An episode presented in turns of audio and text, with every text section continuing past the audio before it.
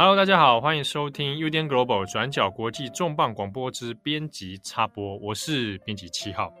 今天的编辑插播呢，刚好因应是东日本大震灾的十二周年。好，那今天编辑插播，我们要来聊一下这个震灾的一些故事哦。那主要呢，其实是因为我们特别要邀请到转角国际的作者，那是我们的下町贵族的小文。我们先欢迎小文。Hello，小文。Hello。第一次上广播有点尴尬。哦，呃呃，这是你第一次出现在这种广播 podcast 节目是吧？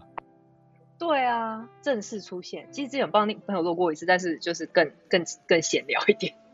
哦，夏挺贵族啊，哦，这个跟大家介绍，这是我转角我们转角国际的作者啊，哦。那先前其实在我们这边已经有出了几篇文章了。那这一次因为刚好是有这个东日本大震灾三一一的一个纪念专访啦，对啊，那主要呢其实会录这个插播哦，是因为有个延伸的故事想要跟大家聊聊。主要呢就是什么呢？就是我我大家这个听友应该都会知都知道，说我在台湾过年期间去了一趟东京。那我们在东京呢有跟小文会合啦，啊，想说小文是专专业的这个这个下艇案内人，所以就请小文来说，哎，我我们找一些这个地方，好，比如说在浅草这里很很不错的点或景点哦，那请小文来做深度的导览。结果我就在小文的带领之下，去到一个地方，然后买到了一件大衣。后来这件大衣哦，它的来历居然发现，我我后来才知道，可能跟这个三一一的东日本大震灾是有一些关联的。这边呢，我们故事的话话说从头，今天要来跟大家讲一下。啊，我我先我们先聊一下，就是我想先请小王跟听众朋友来介绍哦。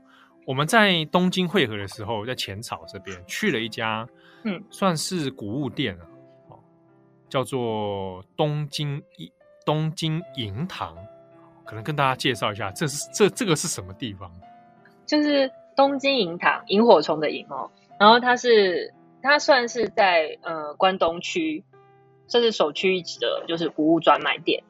当然，这也不是他自称啊，这是曾经我去采访其他古物店的时候，他们听到东京银行这个名字的时候，他们就立刻如此这么说。他们说关东去的话，这一间就是最厉害的店家。但如果，然后我想，如果大家如果听友有机会可以去的话，应该可以感受到说，为什么它是关东区最厉害的，因为它处它它的所在位置啊，其实就是在，嗯，如果大家有去过浅草的唐吉诃德的话，往唐吉诃德的方向走，有一条六区通，它就在六区通的一个很不起眼的哦，这像一个像一个小路吗？真的很不起眼，非常小的巷子，那个巷子还以为是那种哈，还以为是哈利波特那种，你知道吗？那就是在两栋两栋楼之间，然后这就是一个很窄的巷子，可能就只有一个人可以过那种感觉。然后他就在巷子的深处，然后突然就对，就像讲哈利波特，一盏灯，一棵枫叶，一棵小小的枫树，然后那间那间店就在那里，就发光，就发着黄色的光，然后说它便是东京银堂。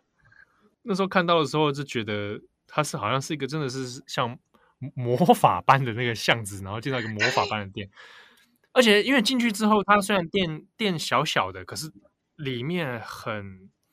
呃，整体的氛围啊，有一种真的是进到非日常空间的感觉。对，因为它其实，呃，应该说浅草它的浅草，因为大家，呃，在嗯二十世纪大战的时候，其实东京被轰炸过嘛，城市它现在样貌其实跟以前也不一样。那那个东京银堂，它其实原本它那一间建筑物呢，它不是被旁边没有夹其他建筑物，它其实就是一栋独栋在那边，然后是一间食堂。可是后来就是整个市容又变了之后，它本它变成它被周遭就被围起来了，那它就是有点在夹缝中生存的感觉。所以，呃，当初现在店主店主他在他就是想要在一边开店之后，他就不想他不想要破坏整栋建筑物的氛围跟架构，所以他就保留它原本的样子。所以那栋建筑物，呃，怎么？它其实也有，还是有一部分是损毁的。他就用他现在现呃玩比较好的地方，他就去把它改建、重整修，然后变成现在店家吧的样子。所以其实它有往下的地下室，然后它二楼又有空间。但不过在店作为店铺的地方的话，只有一楼一楼的部分，一楼跟二楼，哎，这样说它其实有三楼哦，因为我们那天上去应该是三楼的部分。对，呃，对对对对，我们我们会去到一个榻榻米间，那个是三楼。嗯嗯嗯，对，因为中间我们还有过了一层二楼。对，它的架构其实真的很有趣，很妙，那个架构真的很妙，就是会在一个小小的屋子里面迷路的那种感觉。对对对对。哎，那个每它就算里面好，它就算里面虽然说好像你看起来哦，好像有一种豁然开朗的感感觉好了，但其实它每个空间还是单次大概也就是一两个人可以经过这样子，不是说 OK 三个人同时就是一起看在同一个走道或同一个空间可以好好的看。对，而且因为里面陈列的这个商品很多，所以对，哇，你就是进去之后，你一方面是琳琅满目啦。二方面是因为一个人通过可以回旋的空间其实很窄，嗯，所以进去之后整个就变得很高，很就是自己就每个人都变得很小心，都变得很谨慎。对，对啊，然后加上它灯光其实气氛相当的神秘，那就是一个神秘魔法。对对对，你在那边真的像在逛魔法商店一样。然后那时候我们进去啊，小文带就是熟门熟路嘛，他带我们去。那进到里面就把我们带到说，一个是。进到屋子一个往下走，很像说以前是池塘的池塘，那个好像那个好像就是本来就是地下室空间。一进去之后，它也是挂着很多这个，哎，应该是有，还有人台吗？好像没有。它有一个放一个人形的模特，哦、因为他有那个女仆的围裙啊，有没有？他有妇科、啊、大正时代的女仆围裙。大正时，对对对，有一个大正时代女仆围裙，然后就。我我当时下去的时候，第一眼看到的不是那个大正 女仆围裙，我是先看到一件黑色的大衣挂在那里。你说右手边嘛？对对对，而且真是第一眼是想说，哎，我那时候第一心里想说，哇，这什么大衣啊？看起来……我跟你讲，他那时候就在呼唤你，好吗？哇，很恐怖哦！我那时候第一印象想到的是怪医黑杰克那一种啊。哦，对啊，就是那个，你只差没有蝴蝶结而已。对对对对，然后然后那个。小文就跟我说：“哎、欸，你来看这个大衣，我心里 说这个大衣超赞，要不要试穿看看？”我本来还想说：“哇，这这这种大衣我平常不会穿啊。”结果一试穿之后，觉得哎、欸，有个神秘的感觉，就觉得好像蛮喜欢的。那一件大衣其实，在十二月的时候它就在了，因为十二月我刚好有另外朋友来，我有带他去看，嗯、又有在又再带他去那间店。然后其实那时候我自己有试穿过，虽然说那一件衣服是男生的，哦、对，那件衣服是男生。然后，可是我就喜欢那种衣服啊，我就觉得很帅，喜欢这种类型。可是现在，现在基本上现在的成衣好，尤其是女生这边，基本上比较没有那种感觉。嗯，嗯，然后所以我那时候试穿，我就仗仗着自己身高还算高，那想说来试试看。但就是长度哦还行，但是肩膀就撑不起来。对，他的他的肩膀蛮宽的，我就在那边试穿哦，穿一穿，觉得说，哎。不错哦，啊，小薇在旁边一直在那边怂恿我购买啊。哎，讲的好像都我的问题，是不是？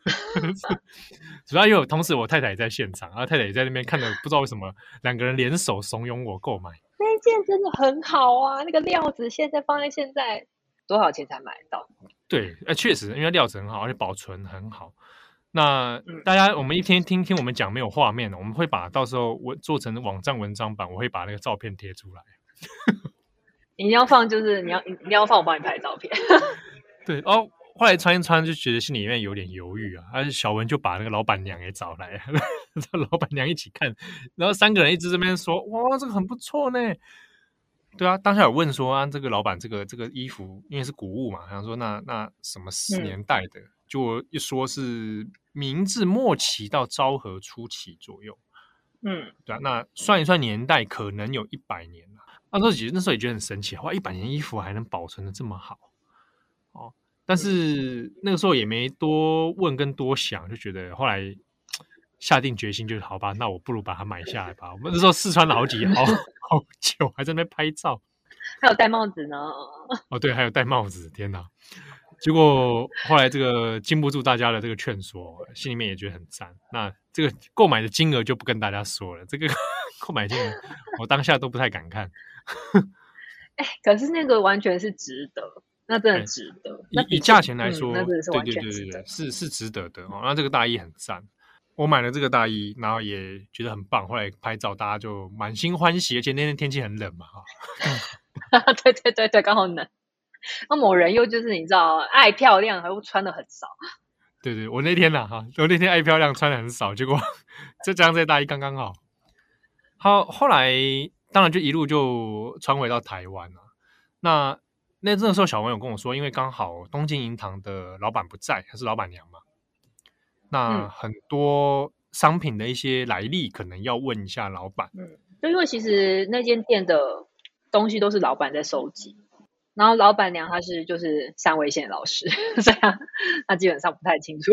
主要在收集跟整理古物的都是老板，老板叫道本道本纯一郎，他姓道本。然后他真的是个很妙的人。然后他除了他他你现在其实你那些衣服也他有整理过，他就是会自己去修那些古物，就可能他觉得呃保存状况不错，他可但是可能像手表啊或那种小东西比较脏的或是动不了，他自己会想办法把它修好。然后他平常呢，真的就是穿着那样子，穿的就是大正那些所谓的古物古着，就我们现在看就是很古的古着，然后就在前朝走跳，有时候骑着很老的脚踏车，或者骑着就是很旧的伟士牌，然后有时候是和有时候是大正的那种就三件式西装，要不然就是戴一顶帽子，然后那个 吊嘎的那种感觉。哎，他就就是基本上就是就是一个穿越时空的人嘛。对，他就是一个生活在大正时代那种感觉。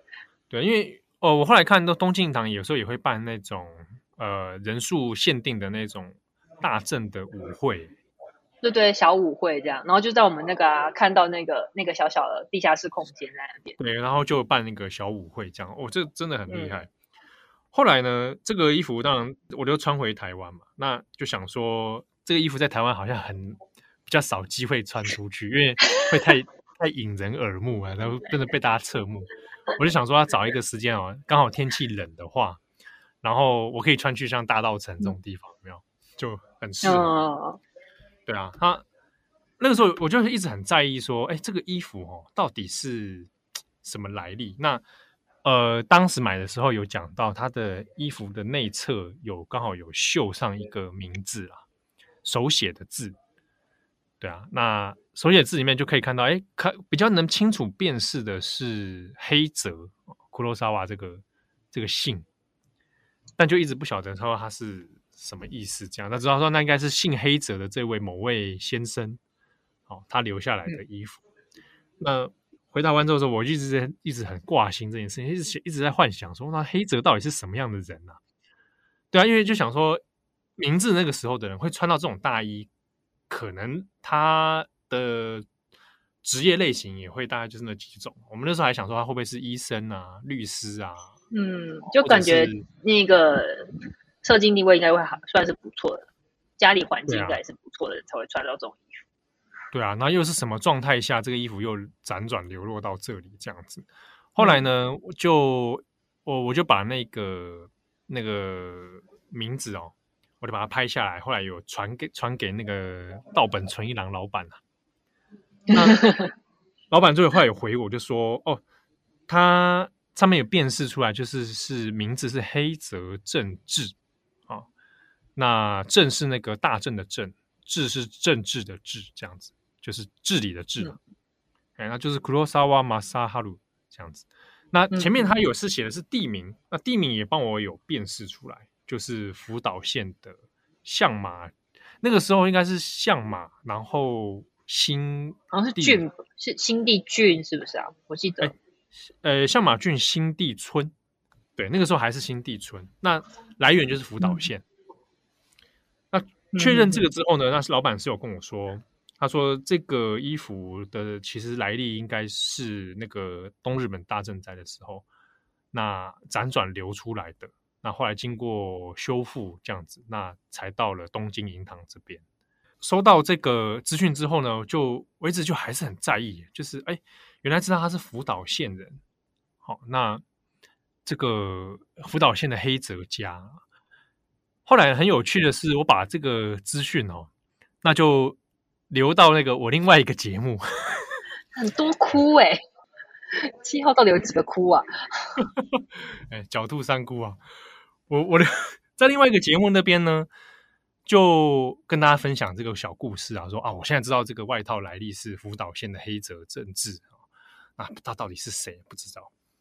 结果就有这个万能的听友，他是在东京读书，那也是平常是做研究这样子。他就居然帮我找到了，他透过国会图书馆的一些数位化资料，哎，找到了，应该就是黑泽正治这个人的本身的资料。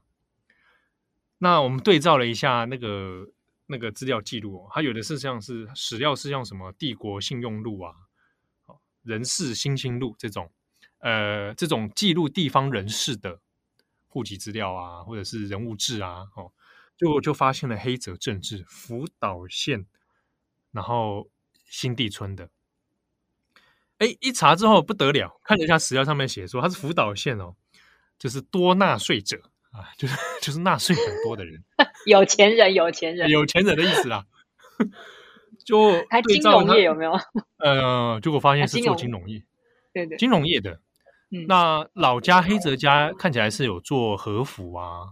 然后一些杂货啊，嗯嗯、找到这两个资料之后，我我惊我惊为天人哦，原来是福岛县在明治时期的地方金融业者。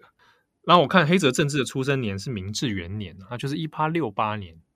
对啊，那这样子算起来的话，外套在他成长大成人开始有钱的时候，应该也差不多了。那个时候穿到的，嗯嗯嗯，对啊。那我后来有去查这个新地村嘛，就是现在这个新地村在现在已经是变成叫新地町了。哦，福岛县相马郡这这个新地町，哎、嗯，我查了一下，还发现以前在明治时期的时候，还的确有出过那种地方村长都是姓黑者，嗯嗯嗯，就也是地方有利人士啦。对啊，应该就是地方有利人士才有办法。对，然后就辗转这样，那我当然就很好奇是，那又是什么状态之下，他后来变成哦流落到古着市场这样。后后来对照一下，我有查了，就是三一地震的时候，新地町这边的这个被灾受灾者的名单。那当中我有找到一个，就是在新地町，那同一个区块有一个八十五岁的黑泽明子，应该是一个老奶奶。哦，那她是在这一次在那次的地震当中，那是呃死亡的人。那我对照了一下那个名单里面，黑泽家的似乎只有只有他们。那以地点来说，应该我推测应该就是哦，那只是说不晓得在什么状态之下，呃，这个衣服流落出来，可能因为看起来保存状况很好，所以不知道是不是放在储物箱里面，那这个跟着破损的建筑物啊或什么东西流出这样，对，那又辗转的到了东京银堂，然后刚好被我们买到，就带来台湾这样子，对啊。所以这段这段故事之后看，我这样子追追起来，其实也也蛮，哎，我不知道，就是有一种很因缘不可思议的感觉啦。不可思议是因为现在要讲福岛了吗？对对对，因为因为没有想，因为那时候我这过程当中其实一直有跟小文聊说，哎，你那个外套，这好像真的是很冥冥之中好像有一个神秘的力量在牵引哦。对，因为看到福岛两个字，那个时候。那时候老板传过来的讯息，不是说就是刚好是在他说就是在福岛震灾之后，他就在讲三一之后，嗯、整个东西就是流落流到古物市场里面，就看到那个关键字。然后小文那个时候就因为我们那时候已经有在讨论，就是去福岛访问，然后做专题报道的事情啊，所以就是有各种的原因因缘啊，在这件事情上面 凑合起来，我就觉得蛮神秘的。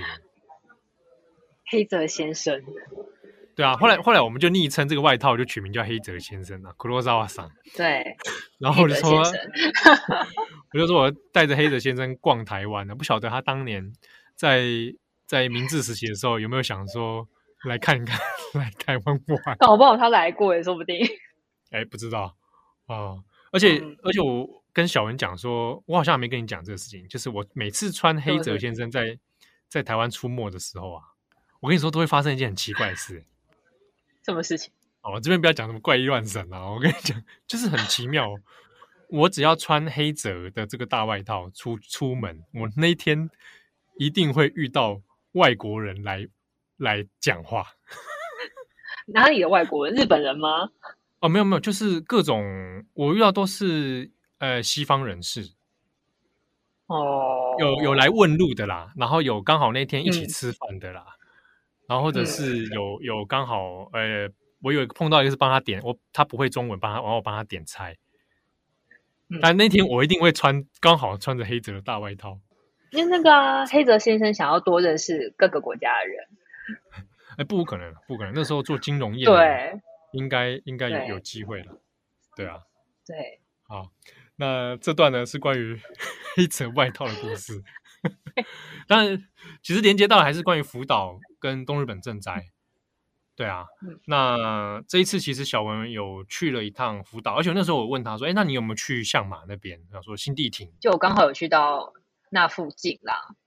就我这次去的地方刚好是福岛福岛县，就是海靠海这一侧的部分。因为福岛县它，嗯、呃，它它其实是一个横长型，大家可以这样看，可以分成三个区域。就是从内陆就是汇金地区，就是如果去福岛县玩，大家比较知道就是汇金若松所在的地方。然后中间这部分叫做中通地区，最右边靠近海的这一侧的话，就叫冰通地区。冰就是所谓海滨的那个冰。然后这一块的话，从从北到南，它又可以分成三个区域，就是所谓我刚刚说的下马地区、双叶地区跟盘城地区。那我们刚刚一直在讲的新地町啊、相马市，其实都是在最北边的相马地区。那刚好这次去采访呃的地方的话，我们就有到南相马市这里面有一个叫小高的地方，而且这也不是我第一次去那里，而且我呃我三年前我刚好也是去采访了同一个地方，所以我这是这是我第二次来到南相马市，然后又去同样去了小高。对，其实我因为有看了你的文章嘛，那因为这次还都、嗯、还是都有提到说关于。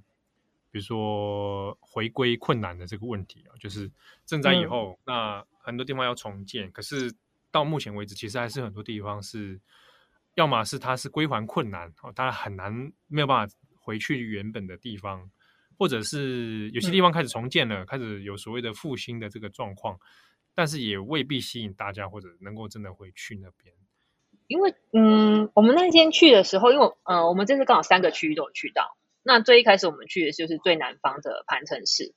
那磐城市其实它就是已经是福岛呃对外的交界处，就等于这边其实是一个最热最热闹的大都市啊。就是滨通地区的话，那你到那个地方，你其实你不会感受到说哦这边好像曾经有受过什么创伤，因为其实那边就是很热闹，车站附近也很多店啊，晚上也有所谓的拉客的那些酒酒吧什么之类的，就是很热闹的一个。就是你觉得哦，这就是所谓的日本比较大型的车站这样子。可是再，再继续往北走，中间的双叶地区的话，应该就是大家如果讲到福岛震灾的时的时候，比较常常听到的地方。呃，因为在这边，我们呃所谓的第一核电厂就在这里的双叶町、林跟大熊顶都是在双叶地区。那这边也是现在大家在讲，就是回呃回去最困难的一个地方。然后南向呃相马地区就是靠北的嘛，他们已经其实它已经接近宫城县，它其实接近宫城县。然后新地町啊，新地町啊，就是我们那个黑泽先生的故乡啊。他虽然当初也有当初也有受那个海啸的影响，但是就基本上它不是呃不算是归还困难的地方。嗯嗯嗯，对，我后来有去查了一下新地顶的一些状况，呃，当然是赈灾初期的时候是真的蛮蛮惨的啊。嗯，一开始都是不行啊，因为毕竟海啸。对啊，对啊，后来到现在看起来是呃比较复原了，只是看以人口结构来说，因为它当地那个时候呃受灾的人里面，二零就是当三一的时候，呃新地町这边死者是一百一十六人，然后房屋毁坏的是五百七十七户，这样。可是因为人口结构看起来是比较中高龄。它是嗯嗯嗯，区域上面比较这个郊区一带这样子，中高龄，所以真正好像回去的人口并没有那么多。其实我觉得，这当当初我们那个时候啊，呃，我们那时候这次在参访的时候，刚呃，我们其实就到有到双叶町去。那那时候其实就听到他们说，其实现在呢，有回来的人才是以其实是以中高龄比较多，他们那个地方状况。嗯嗯，然后当年轻人的话，年轻人是年轻人会出现，其实是多是来帮家人办那个，就是转呃搬那个入籍，就日本啊，如果你要从一个地方搬到别的地方的话，你要先到呃区域所去办所谓的迁出户籍，然后再到你之后要住的地方呢去办迁迁入户籍。然后所以就是年轻人主要是来做这件事情。然后他们在一般假，嗯、呃，他们有空的话，在假日他们也会回来，就是做整理，整理我们整理旧家的环境。你等我一下哦，你现在听到我声音吗？哦，有听得到，听得到。好好好。出其实当天出入的车辆比我想象的还多，就是我们走在本来走在路上，想说会不会又是很空的状况？哎，其实没有，哎，就是三不五时车就咻就过去了。嗯，比我想象的还还算有人气。就是有人有人的气息，嗯，看起来看起来是一年比一年的变化比较明显。有，我觉得有差，因为我上一次我不是三年前刚好也我三年前来这里的时候啊，那时候嗯、呃、还没有办法，那个时候双叶町虽然还没有办法在走在里面行走，就是我们一般没有申请的人不能行走，但是我那时候因为呃长盘线就是。这块这个地方的主要铁路长盘线还没有全部开通，所以我从富冈町到那个南向马市这一块，富冈町、大雄町、双叶町、浪江町，然后在北这样这样的顺序往北。我从富冈町到南下马市的时候是坐接驳巴士过去的，所以我那时候经过双叶町，我那时候跟现在我这次我看到的地方完全不一样。嗯，我那时候其实就是有点，其实真的就是有被吓到。就是其实那时候，因为已经期内也是第九年了嘛，就快十年了。但是我就是看到东西，就是还是跟以前一样，就完全没有任何新的建物啊，或是有任何人在。有所谓有在人，就是他们就是所谓政府人，他们在清理，但他们旁边就是一定会放一个标语，就是说这边不能归还、不得进入的标语在那边。那时候其实冲击很大。那个时候是三年前啊，就是二零二零年，那时候疫情刚爆发的时候，刚开始，对对，刚开始的时候，对。然后那个时候你去到那边现场，其实看起来是跟二零一一年的时候是几乎是时空凝结在那种。我我可以，我觉得没什么，我觉得没有什么差，就是像比较大型的建筑物好了。我我那时候啊，因为就是说了嘛，因为是疫情刚开始，那东京。就是爆发口罩之乱，就是哪里都买不到口罩。然后我那时候就想说，哎，我要去福岛，然后又是去一个基本上刚开通，又没有什么要，又一定没有什么人会在的地方。那我在边买口罩一定没有问题。我还查了，就是药妆店啊，或是有没有什么便利超商在附近。然后呢，到到当天我到现场的时候呢，我才发现说，哎，我啊一来我来不及去买，二来我坐上车才发现说。我找到的资料啊，都是都还是在九年前、十年前那个时候的资料。现在这些店呢，我到现在才开发现，他们就是就是只有就是残破的建筑物在那边。我那时候瞬间真的觉得我真的是个白痴，我怎么没有想到这件事情？这边才刚开始，我怎么还就是妄想这边会有口罩，会有就是店家可以去买，那边什么都没有啊！最新的建筑物就叫做我刚刚下车的福冈站。嗯嗯嗯嗯嗯，没有，那时候就是其实真的。就是很激动啦，说真的，我是蛮激动，尤其我在车窗看出去看到那些那些景象的时候，我其实我其实蛮鼻酸的，老实说。而且整辆车上虽然没有坐多少人，但是感受得到大家就是看着窗外，但是一句话都没有说。那整辆列车非常的安静，完全没有一个人在讲话。明明就是有一个团体，有三四个人，那个就是出差团体的人在，但是他们一句话都没有说。不是说就是他们不理对方，而是他们那种那个当下就是就是一种不适合说话跟说不出话来的，那个很冲击啊，冲击感。对，因为我想，我想可能没有人想到说我们有办，我们是坐这辆车，我就刚好穿过这个地方吧。可能大家就想说，哦，反正我们就是坐接驳车，就像我这样啊，我们就反正就坐接驳车到下一站。但没有想到，其实我们我们是要跨过所谓的不能归还的地方，然后到下一个区域去。好但是，呃，比如说我们这这一次的小温的文章里面，其实哦有帮我们大家也有做了一些这个现地的探访跟记录，然后就是哎，在这三几年当中，其实也还是有一些变化。哦，像小冈又是这是我第二次去嘛，我中间隔了三年，我再去之后，我发现那边人真的变多了。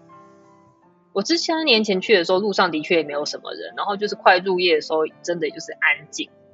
但是我这次去啊，我发现就是反而晚上的时候，那个亮起灯火的家变多了，还去开一间 7-Eleven。那时候就觉得，哎，就是三年来其实还是有陆陆续续有人来。那这一次小文有帮我们这个写了很好看的文章哦。那读读者有兴趣的话，好，那我们在这次网站上面就会刊登这一次的东日本震灾哦的访问。那也有谈到了很多小文在小高这边见到的一些人事物。嗯，好，那今天的编辑插播，我们大概就到这边，也感谢大家的收听，然后也大家一起来期待，就是日后呢小文的各种文章。你让我压力好大。之前我好像之前我们好像还 Q 了很多那个关于那个夏庭那个浅草偶机上的那个。我其实都，我其实其实都已经采访完了，好吗？不要 这样。我跟你讲，我那个时候来了来了，我 说不出话。嗯，OK 的，好，那我们今天感谢小文，谢谢。嗯，谢谢大家。好，那转角国际中广播，我们下次再见喽，拜拜，拜拜。